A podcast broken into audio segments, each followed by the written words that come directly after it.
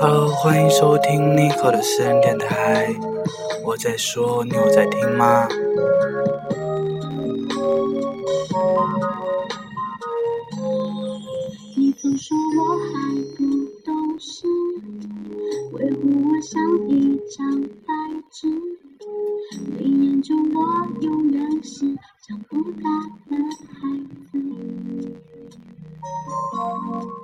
虽然我有好多心事，却已不愿说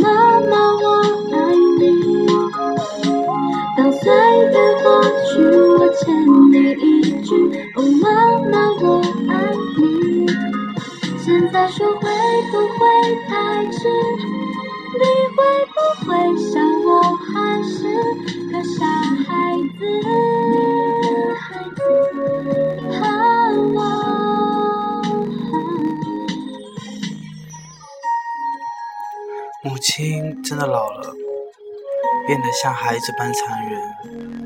每次打电话来，总是充满热情的问：“你什么时候回家呀？”且不说相隔几千里的路，要转三次的车，光是工作、孩子，已经让我无处分身，哪里抽得起时间回家呢？我陷落在人群里，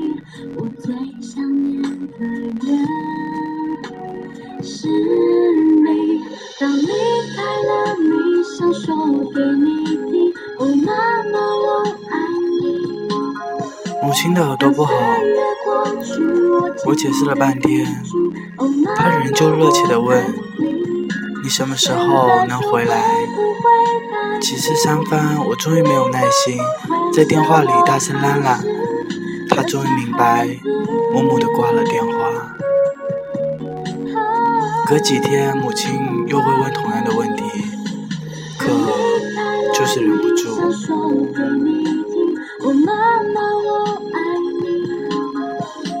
当岁月过去，我欠你一句，哦，妈妈，我爱你。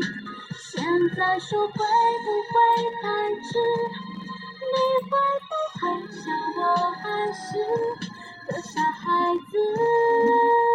心一软，适应了一下。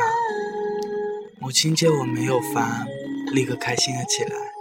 她欣喜地向我描述，后院的石榴都开花了，西瓜快熟了，你回来吧。我为难地说：“那么忙，怎么能请得上假呢？”她急急切切地说：“你就说妈妈得了癌症，只有半年的活头了。”我立刻指责他胡说，他呵呵呵的笑了。小的时候，每逢刮风下雨，我都不想去上学，装着肚子痛，被母亲识破，挨了一顿好打。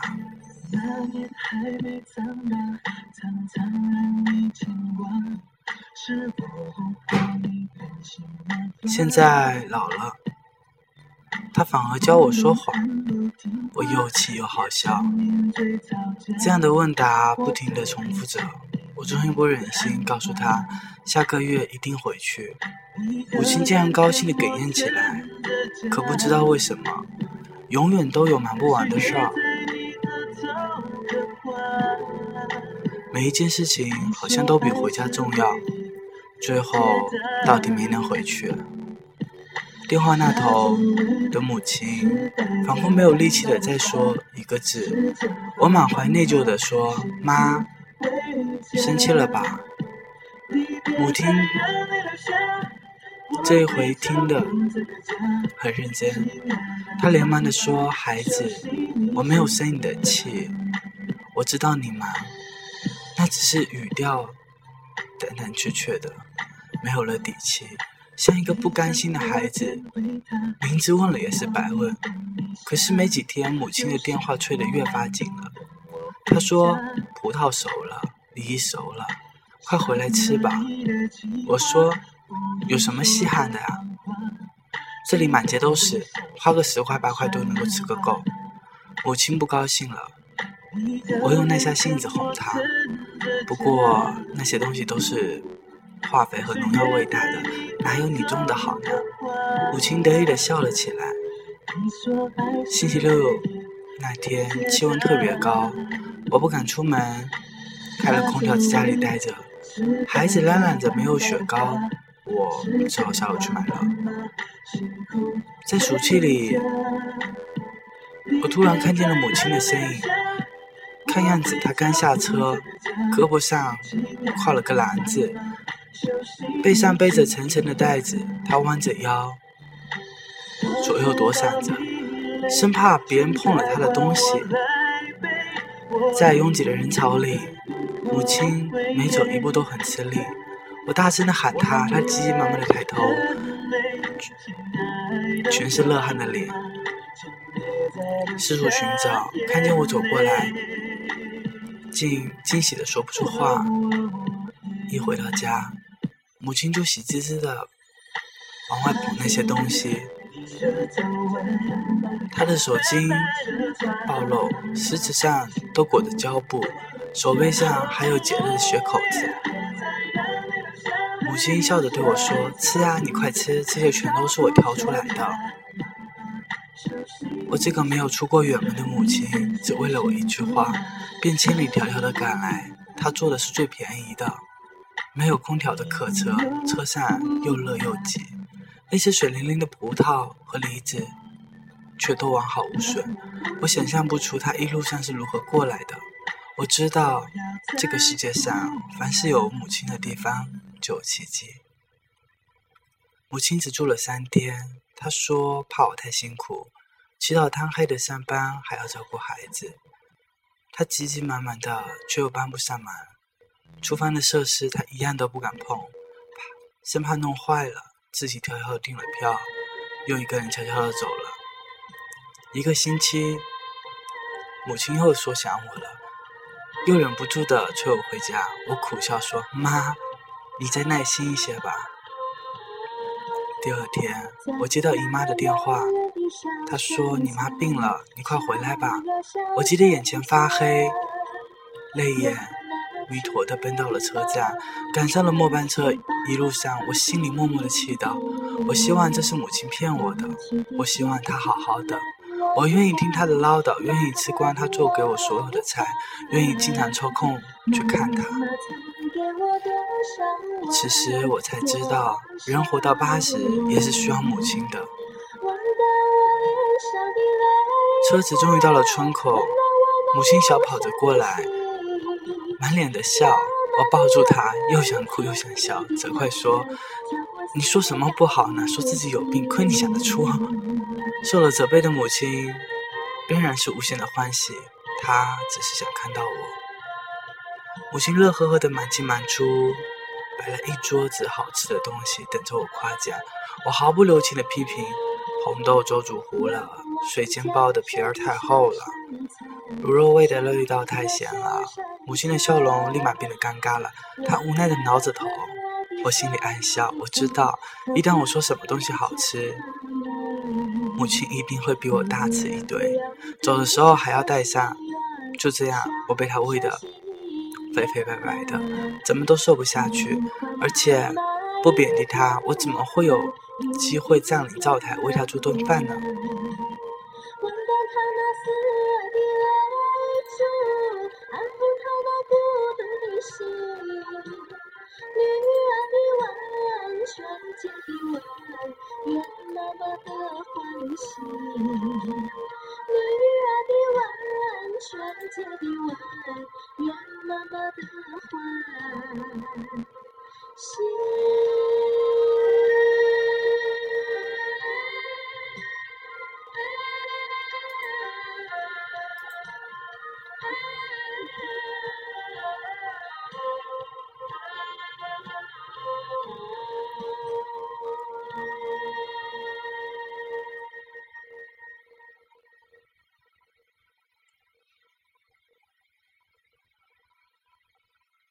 我给母亲做了顿饭，和她聊天。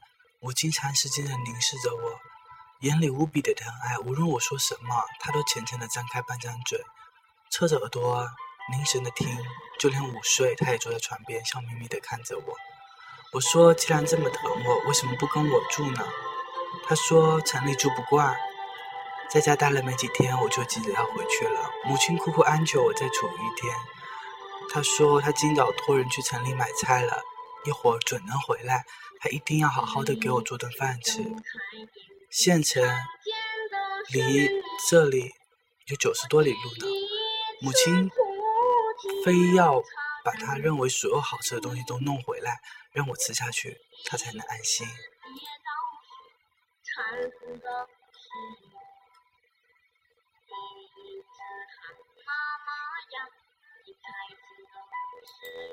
第第一次离开家，送我的是你。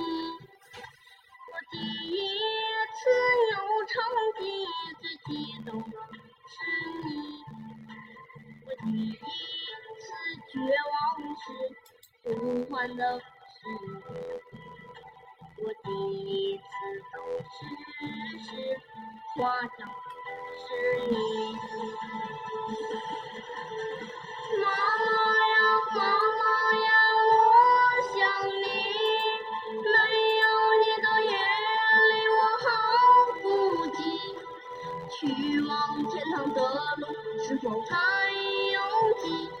从姨妈家回来的时候，母亲精心准备的菜肴终于端上了桌。我不禁的惊异，鱼鳞没有刮干净，鸡块上全是细密的鸡毛，香油金菇竟然还有头发梢。无论是荤的还是素的，都让人无法下筷。母亲时年轻的时候是那么的爱干净，如今老了，却竟是这样的邋遢。母亲见我跳来跳去就是不吃，她心疼妥协了，送我去坐夜班车。天很黑，母亲挽着我的胳膊，她说：“你走不惯乡下的路。”她陪我上了车，不住地嘱咐了东，嘱咐了西，车子都开了，才急着下去，一脚被车门夹住了，险些摔倒。我哽咽着趴在车窗上大喊：“妈妈，你小心点！”他没有听清楚，边追着车子边跑。孩子，我没有生你的气，我知道你忙。这一回，母亲仿佛满足了，她竟然没有再催过我回家，只是不断给我说一些开心的事儿。家里添了一只很乖的小牛犊。明年开春，他要在院子里种好多的花。听着，我心里一片温暖。到了年底，我又接到了姨妈的来电话，她说。你妈病了，快回来吧！我哪里相信？我们前天才通过的电话，母亲说她自己很好，叫我不要挂念。姨妈只是不住的催我，半信半疑的我还是回去了，并且买了一袋母亲最爱吃的油糕。车到村头的时候，我伸长脖子望着，母亲没有来接我，我心里颤颤的有一种不祥的预感。母亲告诉我。给我打电话的时候，母亲就已经不在了。半年前，母亲就被诊断出了癌症，只是她没有告诉任何人，人和平常一样乐呵呵的，忙到闭上眼睛，并且把她自己的后事都安排妥当了。姨妈还告诉我，母亲老早就患了眼疾，看东西很费劲。我紧紧的把那袋油膏抱在胸前。仿佛一整颗心都被人挖走了。原来母亲知道自己剩下的日子不多，才不住的打电话让我回家。我想，她应该是多想再看我几眼吧，再和我多说几句话。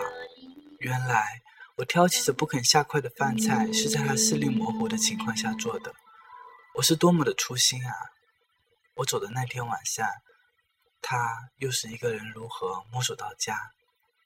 他跌倒了没有？我永远都无从知道。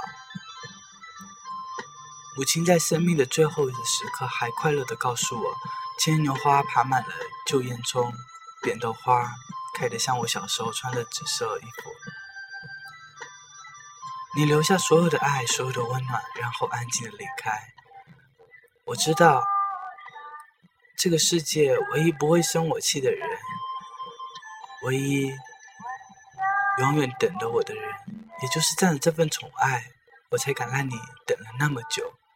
可是，母亲啊，我真的有那么忙吗？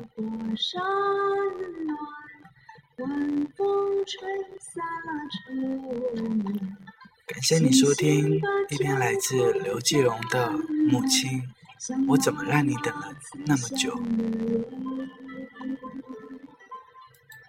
想一想，我们都有那么忙吗？如果没有那么忙的话。就不要等到悲剧发生，我们再去怀念。常回家看看吧。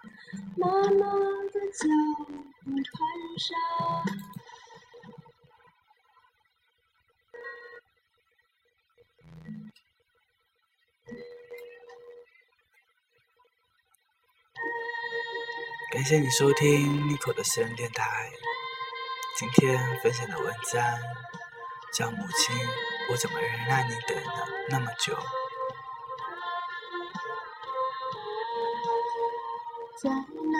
这两天看了一个电视剧，叫做《老有所依》，真的是感触很大。然后我觉得，嗯，就昨天还在父母的怀里撒娇，今天怎么就突然要去思考养老的问题了？但是我想说，嘿，老妈不用怕，把你关进老人院吧。哈哈哈哈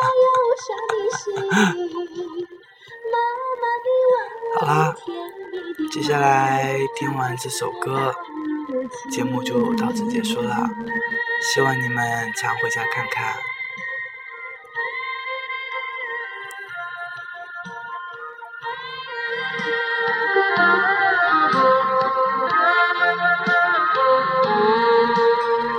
遥望家乡的小山村，小呀小山村，我那颗的小燕子可回了家门。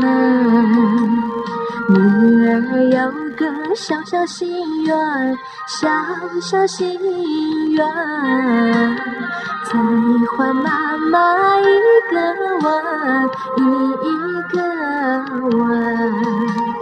温暖他那湿